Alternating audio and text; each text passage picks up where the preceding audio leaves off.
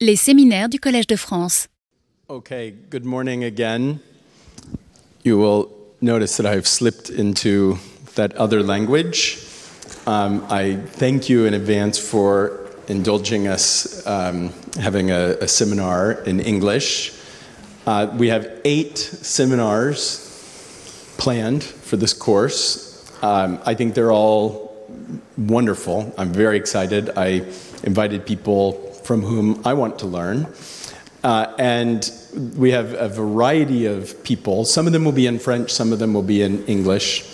Uh, and one thing I attempted to do was to bring a mix of approaches. Um, so we have uh, historians, we have climate scientists, and I really wanted at least one archaeologist. Historians and archaeologists work hand in hand to understand the past. There's some very important work happening in archaeology to understand the history of climate change and human response to climate change. Um, so I'm thrilled that we have to start the first seminar, Dan Lawrence, with us. He's an archaeologist, he's associate professor in the Department of Archaeology at Durham University in England.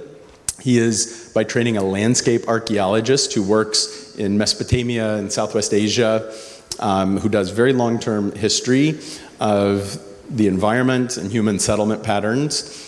His thesis, which he finished in 2012, was called Urbanism in the Fertile Crescent. Uh, or was on the subject of urbanism in the Fertile Crescent. Uh, he's worked on remote sensing applications in archaeology, cultural heritage, uh, and above all, interest to me, um, climate, where I think he's done some of the most stimulating um, work among archaeologists uh, that, that I know. So um, he directs the Climate, Landscape, Settlement, and Society Project, which looks at the relationship between complex human societies and climate change over the last 8,000 years. He's a prolific author. Um, I recommend his, his uh, faculty page, which has uh, an easy way to find all of his publications. But for now, um, please join me in providing a warm welcome to Dan Lawrence. Thank you. Uh, thanks, Kyle, and uh, thanks very much for having me, everyone. Uh, I'm very sorry. I'm a typical English person where I don't speak very good French, so I'm the reason why we've gone into the, this other language.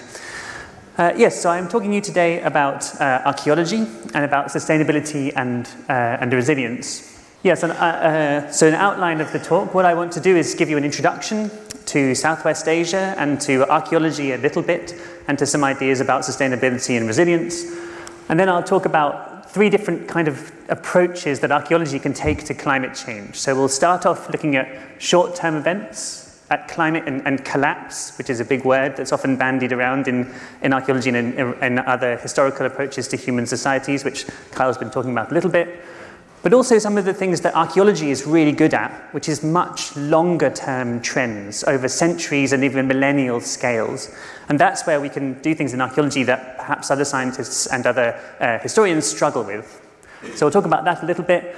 And then one of the things that I'm getting really interested in now is this relationship between how we can learn from the past and what uh, human societies need in the present. And that's something, again, that I'm sure over this lecture series, uh, Kyle will talk about and others will talk about. And there's sort of optimistic and pessimistic approaches to the degree to which the past can be informative. So, what I'll try and do is give an outline of how I think archaeology can be informative um, through a couple of different analyses. And finally, I'll, conclude. And I just wanted to start with this graph um, for two reasons. Firstly, to remind me that there are some graphs in this, um, uh, in this presentation. I'll try to explain them all, but if you all look confused or start shaking your heads or something, uh, I'll try to explain them in a bit more detail.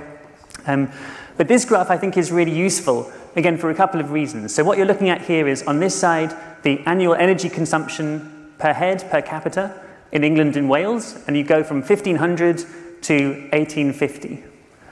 And you can see two things. One, there's a huge expansion in energy capture and uh, going up this way so that you get to 100,000 megajoules per head. Now, modern Americans, who have the highest energy capture in the world in terms of the energy use every year, are about 400,000. They're somewhere up here in the ceiling. And that's one thing. The other thing is that all of the societies I'm talking about today are much further in the past than Tudor England.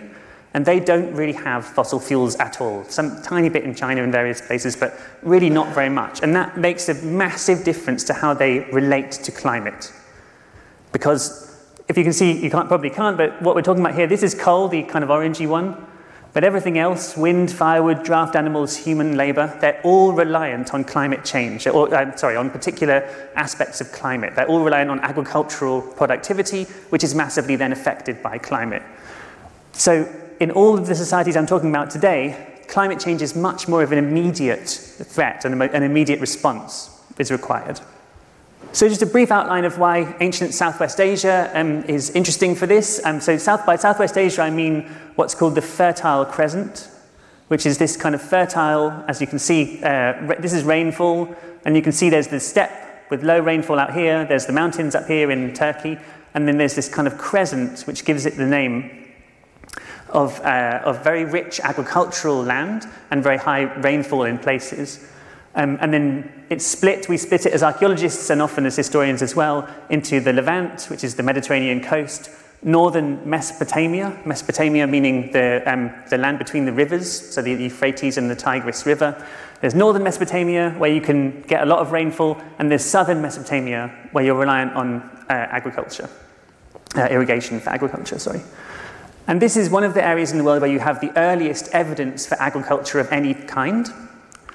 We also have about 6,500 years of, of urbanism. Uh, so, of cities, it's an area where cities were first developed.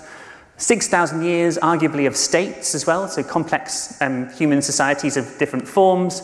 And 4,000 years of, of empires, right, of really huge multi ethnic states of various kinds, too. And all of those are some of the longest um, periods that we have those sorts of things in the world. So it's an area of what we call pristine development of a lot of these different things. So by pristine, what I mean is that something emerges in this area. It's not influenced, like the rest of Europe, it's not influenced by what happens somewhere else. It is, in fact, a, a, an autochthonous development, an internal development of this area.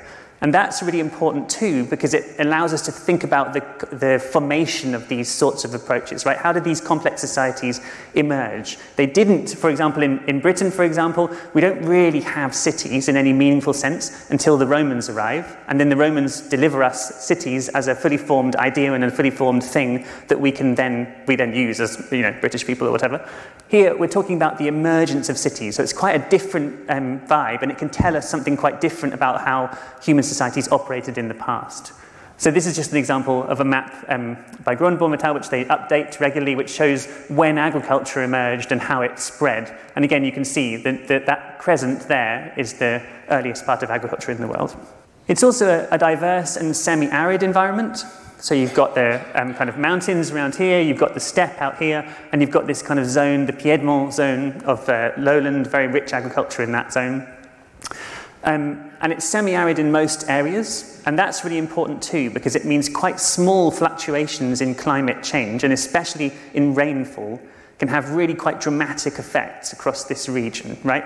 So a small shift, which in somewhere like a tropical rainforest, you know, 100 millimeters less of rainfall a year would not make so much difference if you've got 2,000 millimeters of rainfall.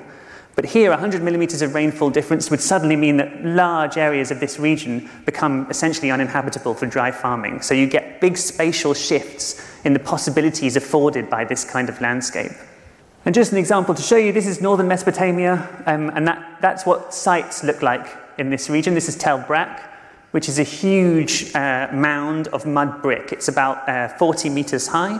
This is an ancient city where what people do in this region is they build uh, houses out of mud brick. Mud brick falls down quite easily. It's much easier to just flatten it and then build on top of it again rather than try to repair it uh, like you would a kind of uh, a more standard brick or stone building. And so over time you get this layering over time, which in this case, this is about 6,000 years of layering on top of each other, of people just continuously living and living and living, which produces a thing which looks in this landscape like a hill, even a mountain, um, but is in fact entirely human and constructed. And you can see what you're in. Uh, here is quite a nice kind of green area. This is in the summer, uh, sorry, in the winter when you've got uh, lots and lots of rainfall, and you can do dry farming. You can grow crops here without needing irrigation. Whereas in southern Mesopotamia, that's your much more traditional irrigated landscape that's very different. You've got date palms and you've got um, lots and lots of man made canals and, and irrigation channels, which you absolutely need to make this landscape work. There are also a range of different climate trends that occur across the Holocene, so the last kind of 12,000 years. And the, the two kind of main ones are that you've got a very long term drying trend that starts about the mid Holocene, about 8,000 years ago, and gradually we get drier and drier and drier. And that will become important later in the talk. And we also have what's called um, RCC events or rapid climate change events, where a big fluctuation happens, um, and those are related to things like Bond cycles and, and um, aspects of the climate, um, the kind of global climate models. Um, and I'll talk about some of them. I'll, talk, I'll try and talk about both of these a little bit today.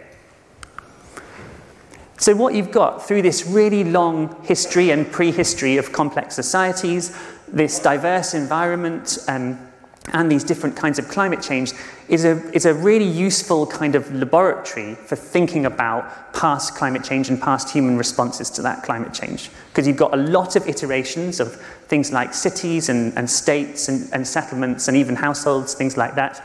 Um, so you can, I like this, um, this quote from Jackson et al. You've got a series of completed experiments which allow us to think about the drivers behind sustainability and resilience um, and collapse over time. What you've also got in this part of the world is a, a really long history of archaeological research. So um, people have been doing excavations in this region for um, a couple of hundred years of different kinds. You've got huge excavations like those of people like Leonard Woolley or um, lots of amazing French archaeologists as well, um, Parrot, Margueron, all these guys, um, doing fantastic stuff um, in very, very large uh, settlements, mostly in southern Mesopotamia. Then you've got a long history of what we call landscape survey which is part of what I do, which is basically moving around in the landscape and trying to find new sites and dating those sites and then looking at questions around settlement patterns and the movement of people across a landscape. So you don't excavate in quite the same way. You don't dig big holes in sites, but you visit lots and lots of sites and grab the pottery, date it, and then start to look at what those patterns can tell you. And also now modern, modern technology of various kinds, drones, that sort of thing is having an impact. We also have the longest written tradition in the world. Uh, so writing emerges um, probably about 5,000 years ago, a bit earlier, depends how you define writing. Um, but we get these cuneiform tablets um, from very early on that continue all the way through um, until the kind of Neo-Babylonian and even the Persian period that tell us lots of things. And importantly, the very early tablets are very concerned with something that's quite related to climate, which is agricultural production. So again, that's really useful for us. Um, it's not like in other parts of the world. So places like China, where the earliest writing is much more about kind of cultural production or, um, or uh, you know, predictions of the, of the future and this kind of stuff. What these guys are interested in is real bread and butter, like how much grain have you got, how many sheep have you got, what's going on here. And again, that's really useful for us to understand the ancient economy and to relate that to climate. So altogether, we've got this huge abundance of data of various different kinds um, from which to think about, the, from an archaeological point of view, from a historical point of view, the relationship between complex societies and climate change over the really long term. So I'll start off by, um, in my three, my triptych of different things. I'm going to talk first about climate and collapse.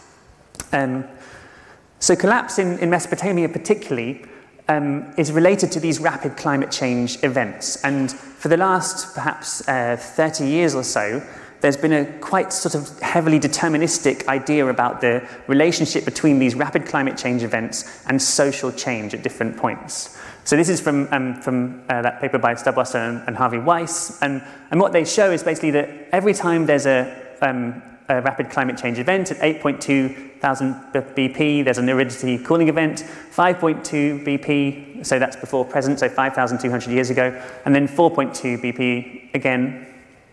And they cause the collapses of the late Uruk society, collapses of the Akkadian Empire, collapse of Hassuna villages, and then there's this idea of habitat tracking as well, which is quite important, which is the idea that when you get climate change, what people try to do is move to areas where their original climate still exists. And what that implies is that there's a really significant amount of mobility that happens when climate change occurs, right? People start moving all over the place to try to kind of recapture the levels of rainfall and the particular kinds of environments that they were previously used to. So that's the, the model. I'm going to focus on this one, the collapse of the Akkadian Empire, um, which is the 4.2K event, perhaps the, the most famous, certainly most written about in academic circles. So what's supposed to happen at 4.2K? Um, so what we've got here is, this is um, southern Mesopotamia in the red, and then the green is northern Mesopotamia.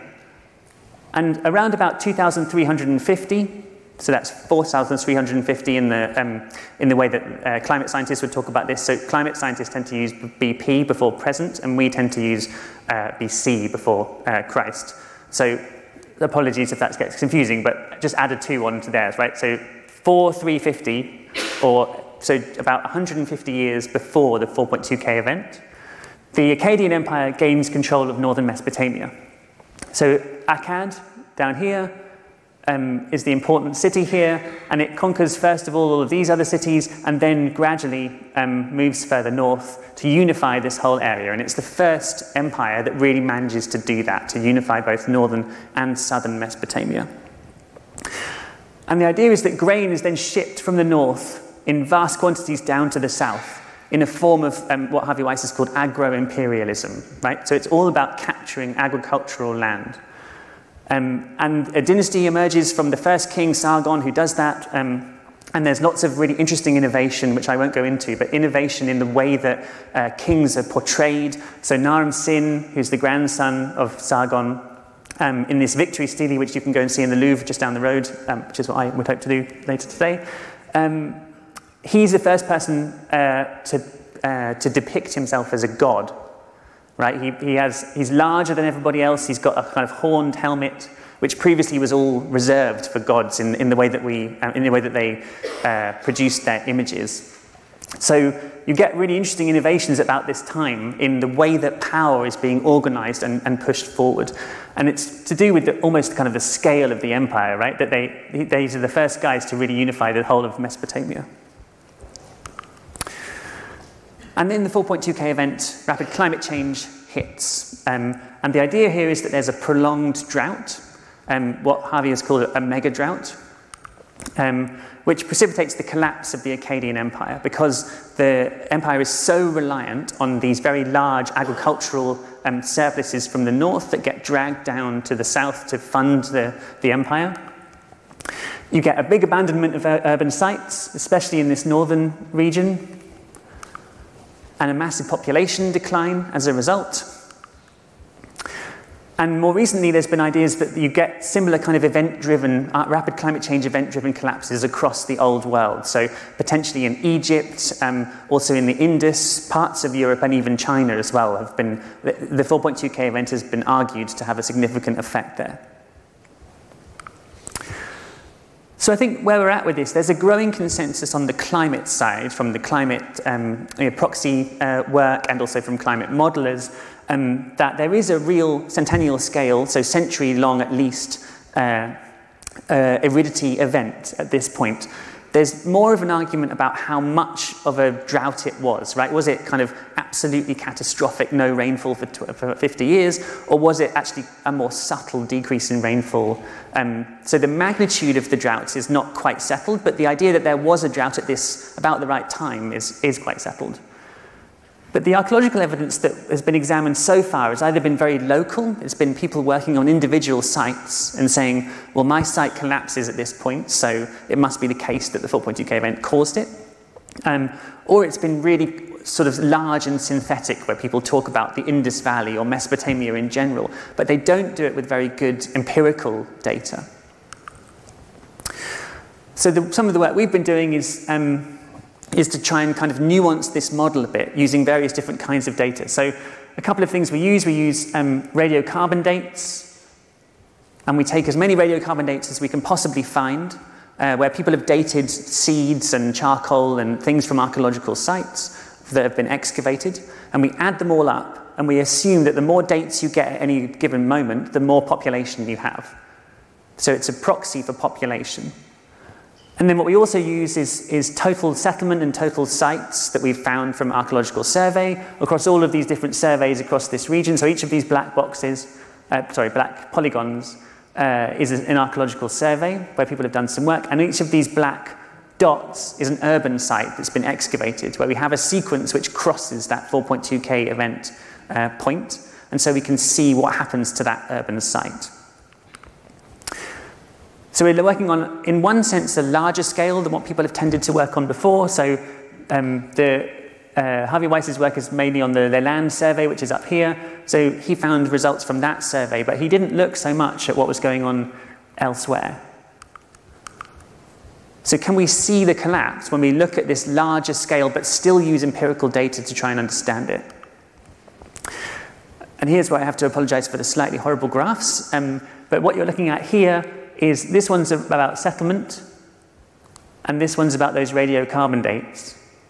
And the fun thing that I've done here is so this is, this is more and less, obviously, um, and this is the time along the bottom. And what we've done here, this kind of grey area, is what we call a logistic model of population. So it's an assumption about how population should change over time based on essentially um, models of, of, birth and death rates and, and, what we assume is going on. So we would assume that most of the time, the, uh, the population that we find in this black line, which is the radiocarbon dates, should be within this envelope because that's the expectation of what's, what comes out of the model. So when it goes out of the envelope, something weird is happening. And what we can see here is that there's a good correlation between both the, the radiocarbon dates and the urban settlements, which is nice. So the urban settlements is this kind of blue, bluey weird one here. And on first look, it looks quite good, right? So if we say this is the 4.2k event period, that's the period up there. When the event happens, we get declines, big, quite steep declines, in both the numbers of urban sites and the radiocarbon dates and the small rural sites, which is what this grey one is. So everything seems to be going right, right? We, are kind of proving the hypothesis correct that there is a, a collapse at 4.2k. But the really interesting thing for me is this, this part beforehand, which is that what happens here in both urban sites and in the radiocarbon dates is a kind of boom before the bust, a boom before the collapse. And we can see it here that we, we disappear out of this grey confidence interval. So we're going into a place where we don't think that logistic, logistic um, uh, population models can explain what's going on with this population. So it exceeds our expectations. So what it looks like is that before that collapse happened, there was already a massive expansion of settlement and population, which then was hit by the 4.2k event. So it changes our ideas a little bit about what was going on here.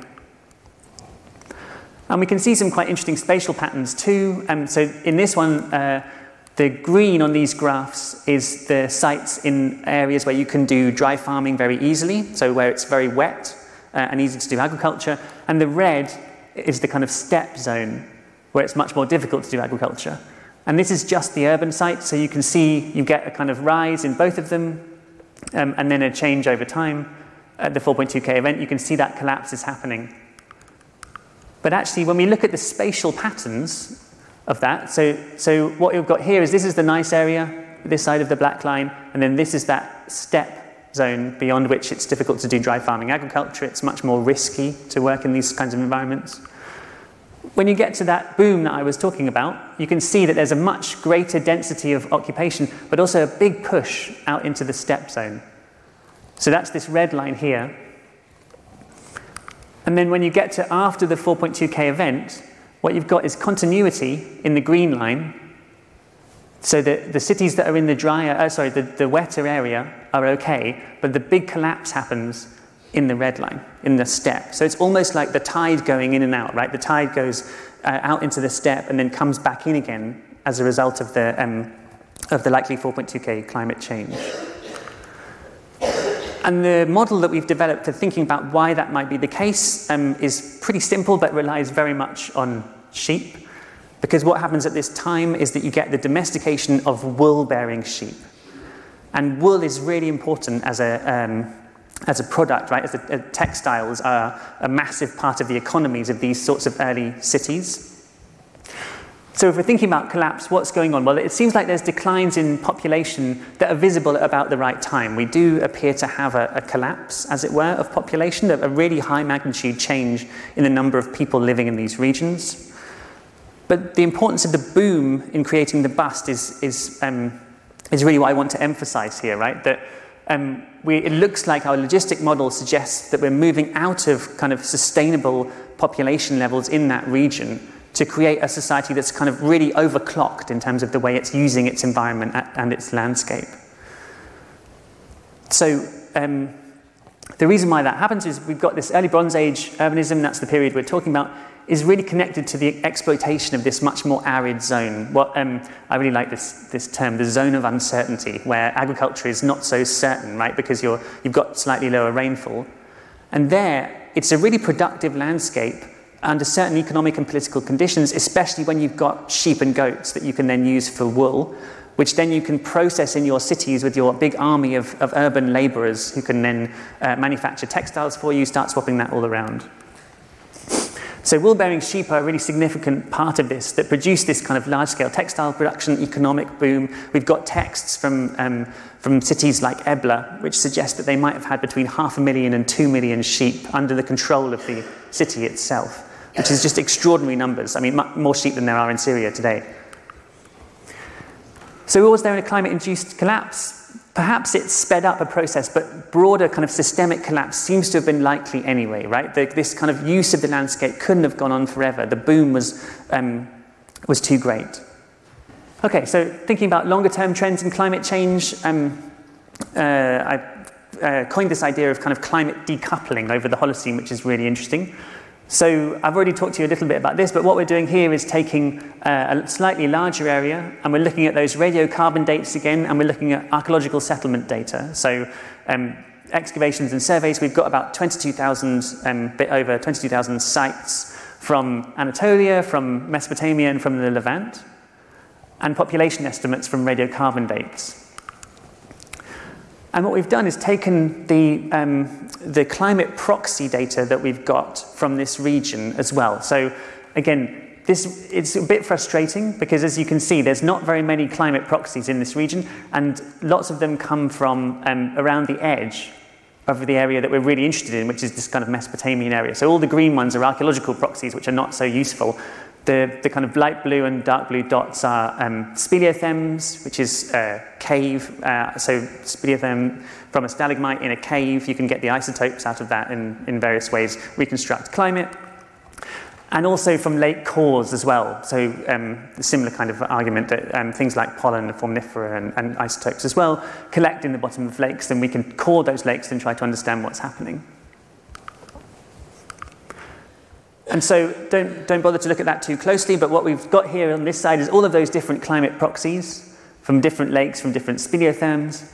And then we've got all of the different population proxies that we've got from the different regions. And what we did is basically just a very simple correlation between the, the population and the climate over the last 12,000 years. And what you can see here is essentially from all of those different regions, this is a, a graph of how correlated those two things were. And we go from the early Holocene, the middle Holocene, and then the late Holocene where we are now. And what you can see, this, this is the side to look at population versus climate, that we start off with high values because population and climate are quite well correlated. Right? So when population goes down, climate goes down, climate goes up, then population increases too. Then we get in the middle Holocene this big drop. So suddenly population and climate are not so correlated together in this middle Holocene part. And then in the late Holocene, we have a bit of a problem because our uh, proxies for population are not very good. But actually, what we know is that population increases a lot and climate gets worse. So it looks like um, uh, that should be much lower. So in the second half of the mid-Holocene, we get this kind of decoupling, this snapping of the link between population and climate, which is contemporary with the earliest urbanism, which might mean that cities are some kind of adaptive strategy, right? Cities allow people to, to transcend climate in some way.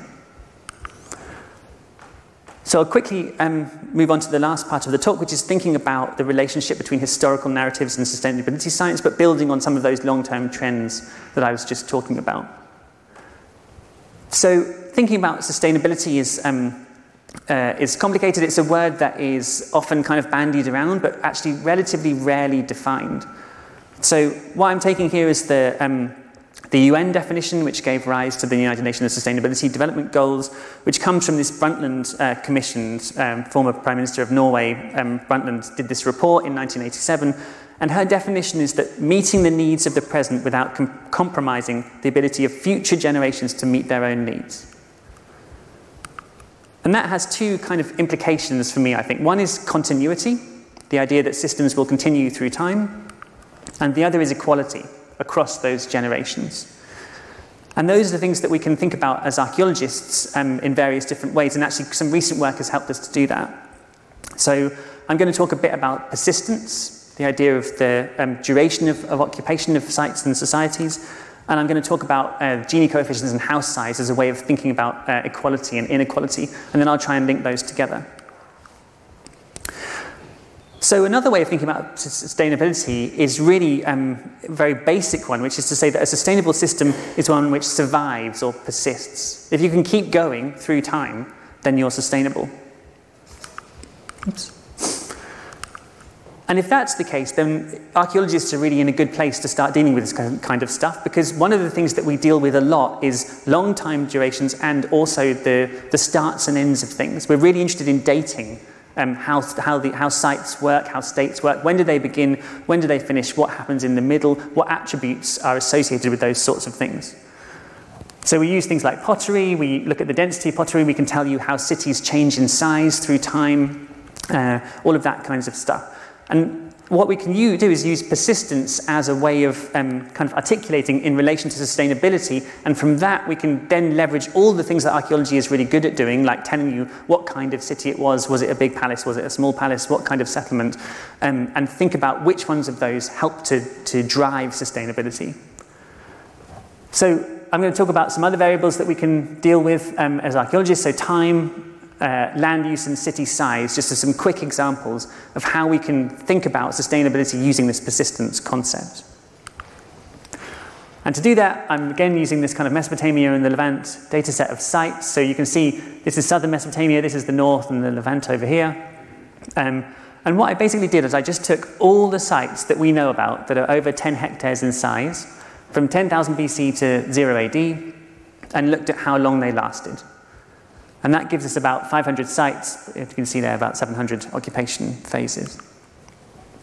And we compared it to a model of land use, which is a way of thinking about the productivity of the landscape um, in a particular region. So this was constructed for a, a, very different project, but what you can see here is basically the, the greener it is, the nicer it is to live in. And then when you get to this kind of pink and orange, that's the steppe zone. You can see the Fertile Crescent really nicely there, and this is the irrigated landscapes in southern Mesopotamia.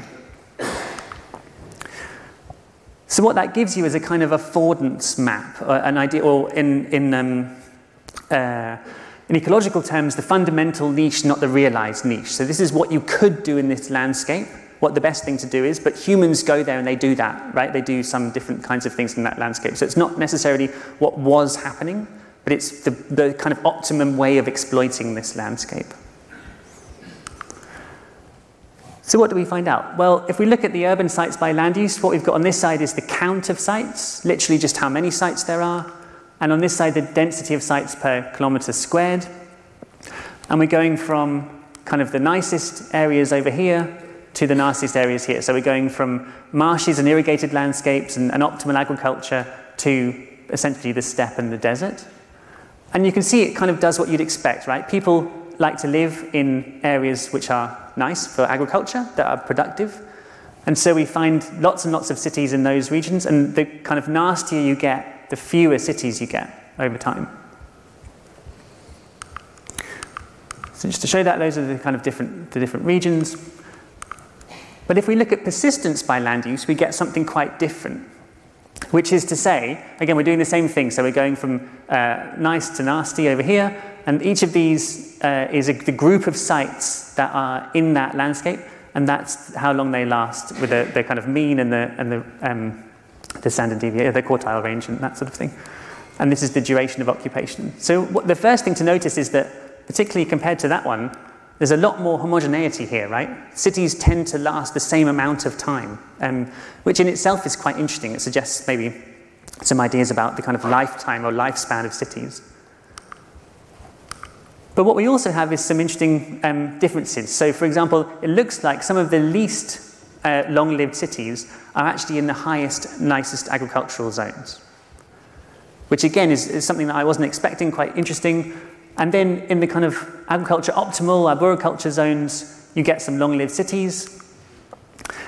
And then it kind of continues, but also in this very, um, in this very last category, where you're really in the proper kind of steppe and the desert, we still have some really and very long-lived cities. Now, I think to explain that, I think out here, you're in a world where there's very few places where you can actually have a long lived or have a, a, city at all, right? You're talking about places with oases, with particular kinds of um, karstic sinks or water resources. So, what that means is that if you found a city, then you tend to stay there in the same place because it's, it's there for a reason, it's on a trade route or something like that, but you can't move around in the landscape very easily. And so that's why these ones are quite long lived. I think these ones it's to do with irrigation and infrastructure and the requirements of living in these kinds of landscapes, right? So here you need lots and lots of people configured in particular kinds of ways in order to manage your canal systems, in order to um, build on all of this kind of stuff. Whereas in these more kind of agricultural optimal dry farming landscapes in northern Mesopotamia, then you can move around much more easily. Persistence through time, again, is an interesting one. So the first thing to see here, so this is by this is millennium, and this is when the city was founded, and this is the duration of occupation. And what you can see over time, well, we start off with um, kind of chipped stone, very small sites with chipped stone. Then we get pottery, and then we get better ways of dating things up to coins and, and pottery and that kind of stuff. Those are the earliest real cities, but the, the main thing to notice here is that you've got a really clear trend in longevity, right? That, that cities, as they go through time, they last less long.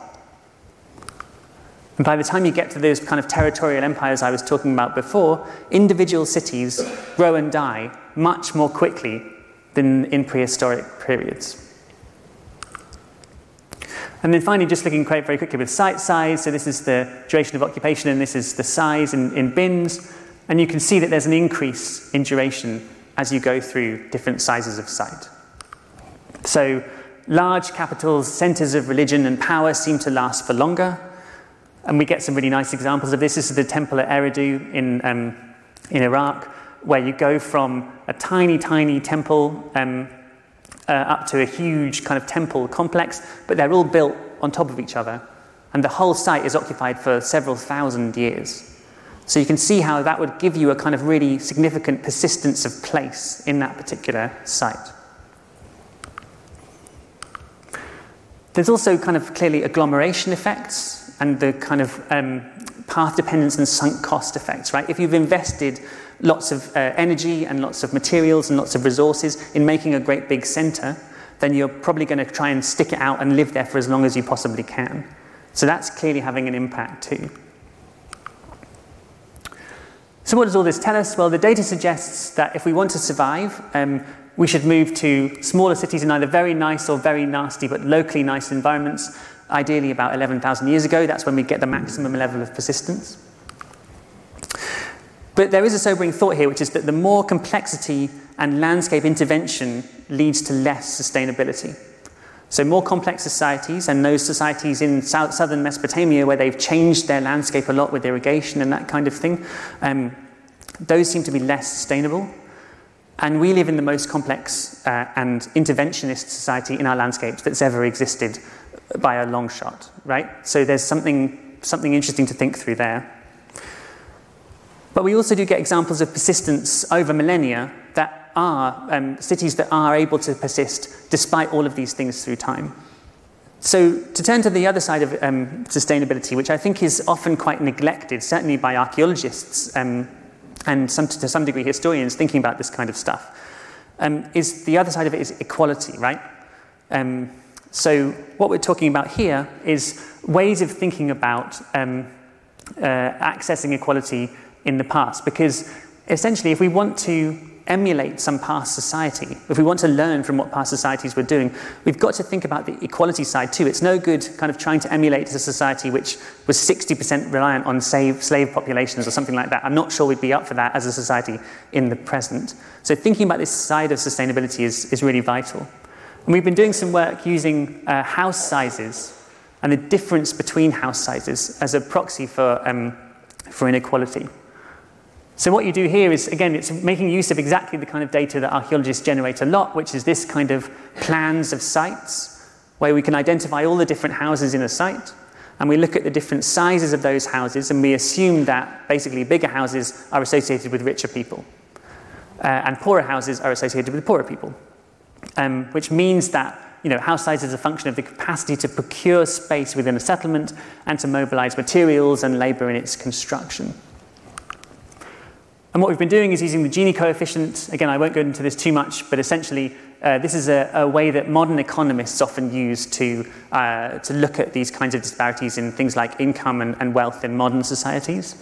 Uh, Corrado Gini invented it um, uh, in the 20th century. And the thing to remember about this is that essentially it's a scale between naught and one, where naught is perfect equality, where everyone has the same share of, of wealth, one is perfect inequality, where one person has all of the wealth and everybody else has none. And then in reality, you get various different measures. So uh, the United States today is between 0.6 and 0.7 on this scale in terms of inequality. And for some reason, when they, when they use this, they always use Slovenia as an example, but Slovenia is 0.41 or something like that. Uh, Britain is about 0.5, something like this. Um, and that's on income data. So what we've done is taken, again, the same, you've seen this map a lot now, the, the kind of Fertile Crescent area, and we've taken data from all of these different papers and uh, smushed it together to give us 77 sites, uh, 100 or so phases, about 2,000 houses. And again, we're looking over the really long term here. So what you're looking here is the mean site date. So this is going from uh, 8,000 BC to 1,000 BC. And then each of these red dots is a site, and that's the Gini coefficient of the houses at that site over time. So what you can see is that over this kind of Neolithic, Chalcolithic period, you've got a very long but relatively stable period of gradual increase in inequality through time. So farming happens, very gradually people start to get richer, but the inequality doesn't change too much. And then you get this period of the earliest cities, and the blue dots are cities and the red dots are the, um, are the rural sites. And the interesting thing here is that those cities sit within those rural sites. So it's not the case that those early cities engender massive inequality. That only happens later, where you get a plateau in the, um, uh, in the curve. But really, what's happening is that cities are becoming incredibly unequal, and those rural sites are becoming equal but quite poor. So, this is what the cities look like at that point. You've got palaces and also mixed neighborhoods of rich people and poor people. This is from uh, in southern Mesopotamia. Whereas these rural sites start to look um, like pretty kind of depressing places to live, to be honest. Um, they kind of, oops, um, they kind of remind me of like row houses in, in northern Britain, like uh, the miners' cottages and that kind of thing. So that's in itself a really interesting um, sort of phenomenon that I'll come back to. Also, if you look at this in other kinds of ways, so we look at long term trends in relation to different kinds of polity. Um, so, from family level to empires, in terms of the scale of the polity, using uh, this book, which uh, lays out a couple of ways to kind of categorize societies like that. That's a kind of old school anthropology way of dealing with societies to kind of classify them in those sorts of ways. And um, it's not super useful, but it is quite interesting just as a quick way of, of getting into the data. And what you can essentially see is that over time, as, uh, as we move into different levels of complexity of societies, the, um, uh, the Gini values of individual sites at those societies increase. So it's doing what we think, right? As you get to more complex societies, inequality increases. And then just something that I've been doing very recently um, uh, is looking at this on a more global scale uh, through a project called Gini, uh, but confusingly all capitals, um, led by Tim Kohler and Amy Bogaard in Oxford. Um, and what we're doing here is collecting data on all kinds of houses from all sorts of places around the world, from North America, from Europe and, and China, bits and pieces in Africa and Oceania as well. All sorts of different types of houses. These are from Oceania, that's from uh, the um, Inca, I think, and th- that's from the Indus Valley. And what we can do with that is then compare the Gini coefficient with persistence, with how long sites last. And this one's really interesting. So, at a global scale, more unequal sites persist for longer. So that means that there's this, this strange link between sustainability, right? The two sides of sustainability seem to be actually a little bit more in tension than we imagine. So um, So it might be the case that inequality and persistence are functionally linked together, right? One gives you the other. So what does that mean for sustainability where um, persistence and inequality, uh, sorry, and, and, equality are supposed to go together? It's, it's um, interesting to think this through. So there's this, you know, famous uh, book by a couple of um, British uh, medics, in fact, where the spirit level, why more equal societies almost all, always do better.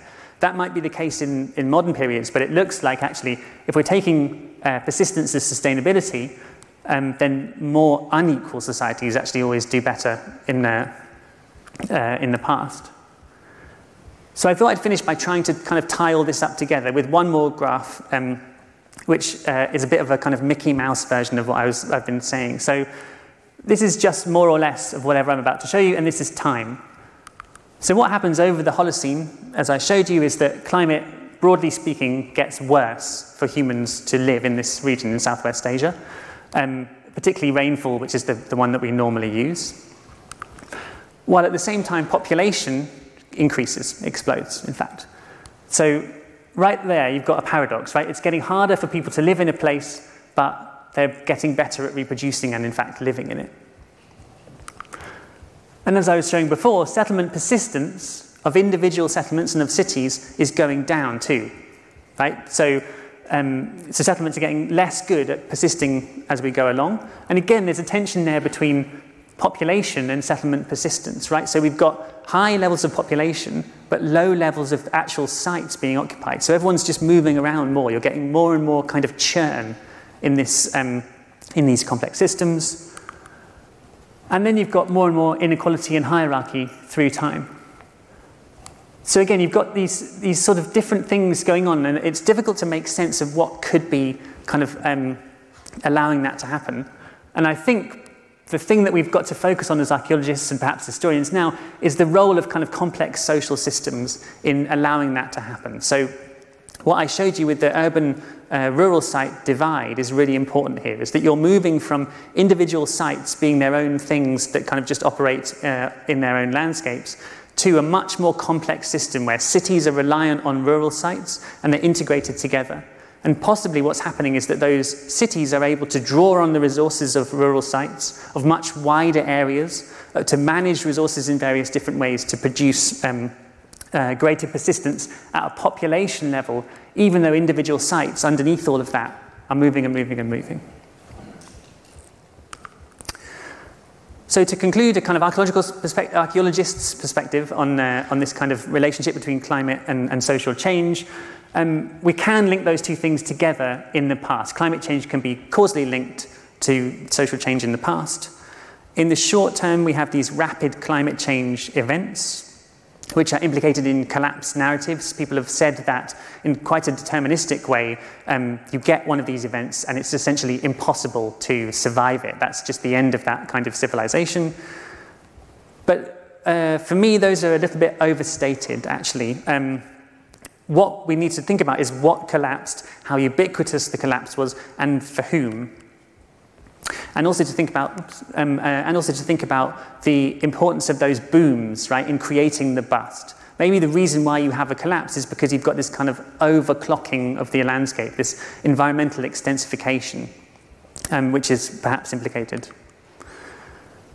And then over the long term, um, we have urban, urbanism and, and greater social complexity, which we can link to this kind of decoupling of population and climate trends. So climate stops being so important over time.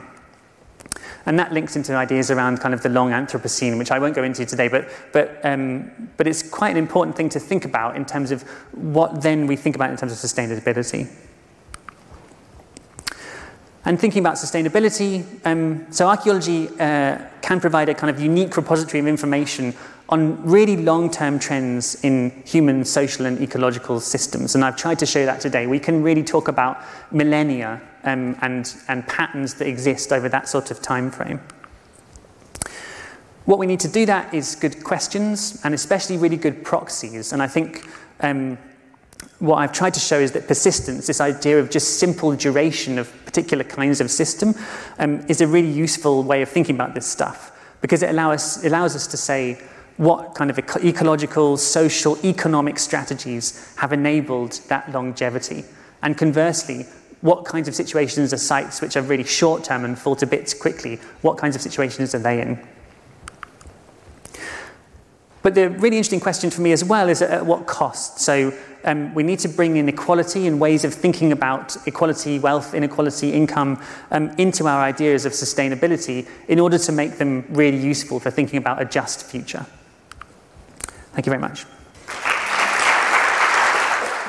Retrouvez tous les contenus du Collège de France sur www.colège-2-france.fr.